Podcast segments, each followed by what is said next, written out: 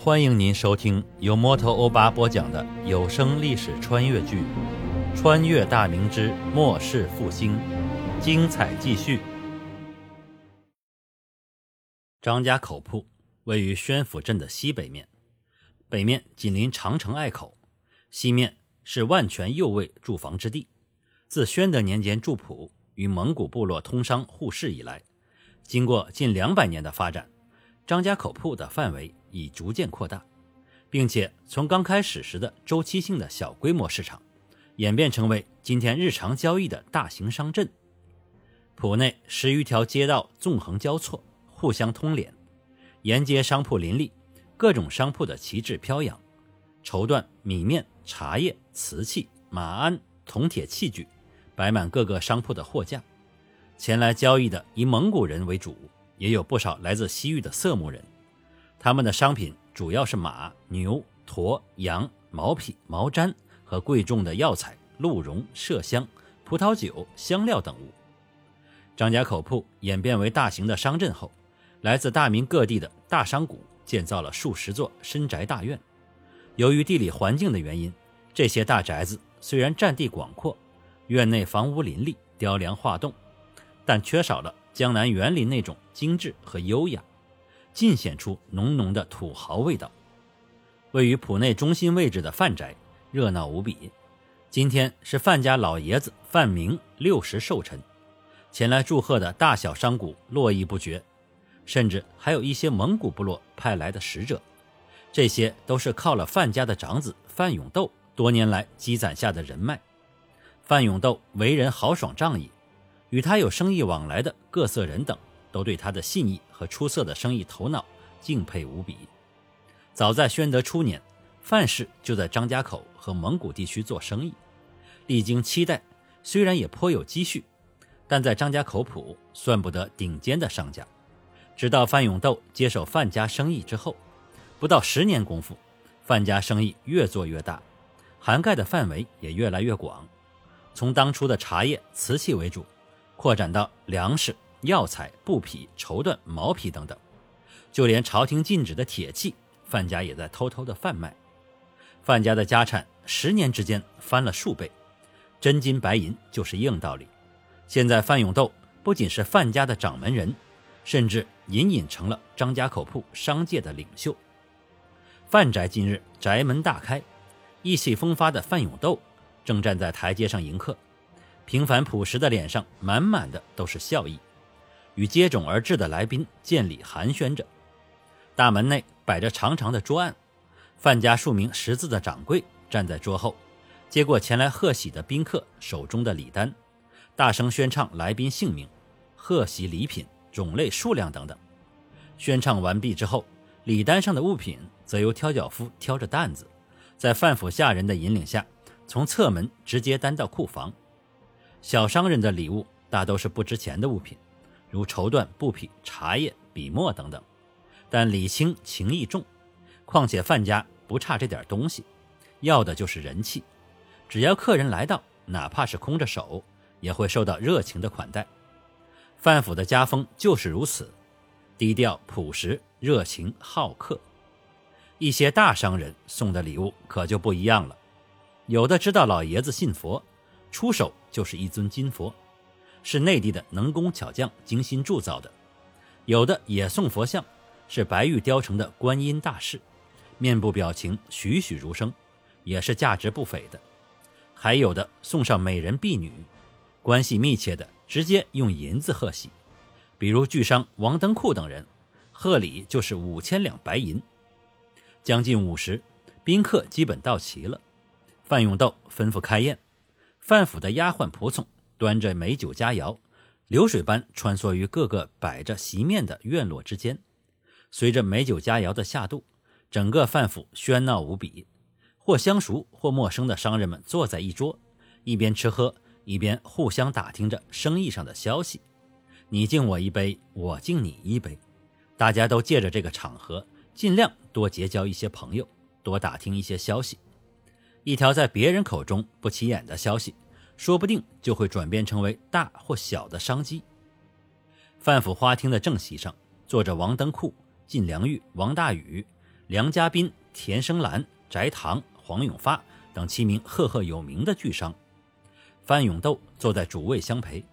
范明老爷子敬了一杯酒后，借口身体疲乏，就去后院歇息了，把主位让给了大儿子。黄花梨打造的仙桌上摆满了各种冷热佳肴。范府为了准备此次寿宴，除了自家的厨师外，还专门从宣府大同最有名的酒楼请来了最好的厨师，以便给来宾提供精致的美食。范永斗端起酒杯，满面春风地笑道：“啊，今天各位兄长贤弟能亲自到场，给我爹祝寿，我范永斗心里是热乎乎的。我们兄弟交往多年了，不管是生意场上还是人情上。”都是互相帮衬着，难得大伙儿今天能凑到一块儿，来，我敬诸位一杯，我先干了。说罢，一扬脖子，将杯中的酒一饮而尽，然后将杯口朝下，示意杯中的酒确实喝干，这是表示对客人的一种尊重。其余的人纷纷端起酒杯喝了一杯。范永斗招呼道：“来来来，大家动筷子，尝尝宣府。”状元楼大厨的手艺如何？众人纷纷拿起筷子，吃口菜压压酒意。对于这些富商来讲，什么样的美酒佳肴没吃过？所以个人略略品尝一番，就放下了筷子。和范永斗并肩坐着的是王登库，众人中以他年纪最长，今年已过五旬。由于经营有道，也是家底最厚实的一个。他的生意以粮食为主。这几年西北持续大旱，每担粮食涨到了三两。王登库靠着敏锐的嗅觉，早前几年便囤下了大批的粮食。这几年一涨价，王家豪赚了大把的银两。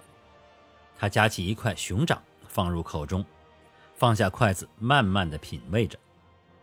哎，论起这熊掌的做法，这状元楼说第二，没人敢说第一的。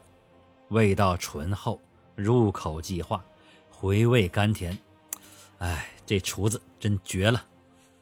范永斗也笑道：“这还不简单吗？老哥哥这么喜欢，小弟待会儿就把厨子买下来送到府上去。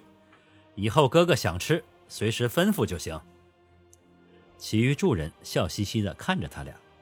对于他们来说，最不缺的就是银子，看中什么买就是了。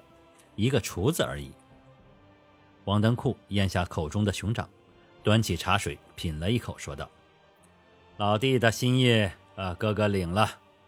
这事儿我看还是免了吧。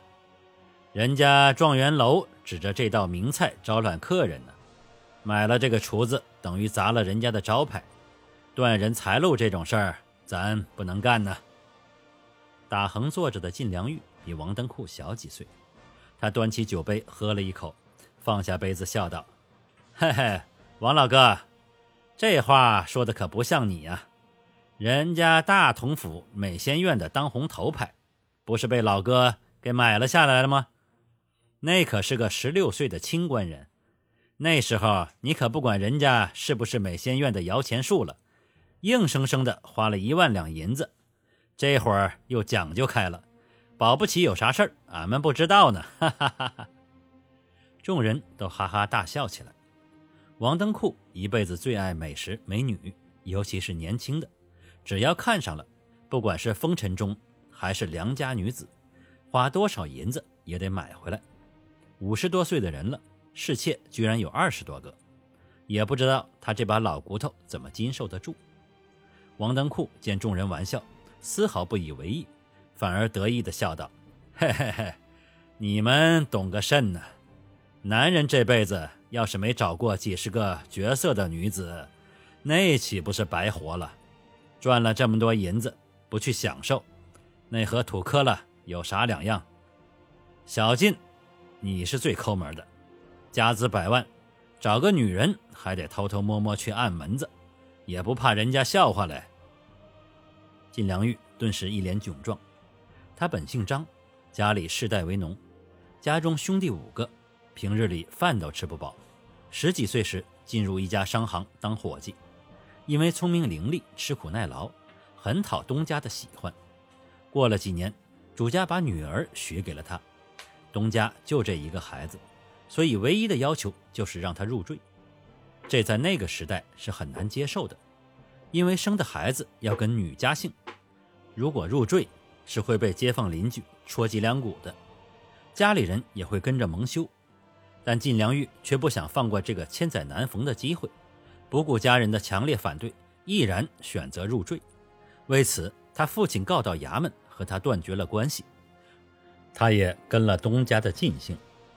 晋良玉入赘之后，接手了晋家的生意，凭借着灵活的头脑、敏锐的眼光，几年功夫便将原本的生意打理得有声有色。